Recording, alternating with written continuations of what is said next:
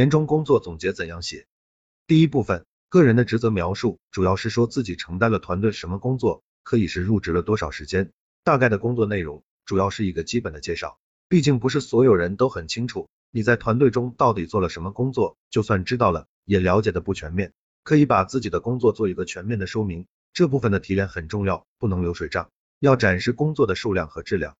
第二部分，这部分是重点，也是秀肌肉的部分，就是今年你到底做了多少工作成绩。注意的是，这部分一定要量化，有数据直观展示，比如完成了多少销售业绩，做了做了业务等等，只有量化的数据能够最直观的展示自己的价值。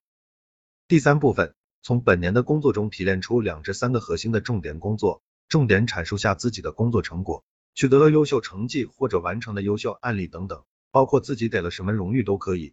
第四部分，对于明年的规划，可以是业绩上的提升目标，也可以是根据今年的不足提出的个人的成长计划。基本这四个部分都讲清楚了，都能较好的把今年的工作做一个好的回顾和展望。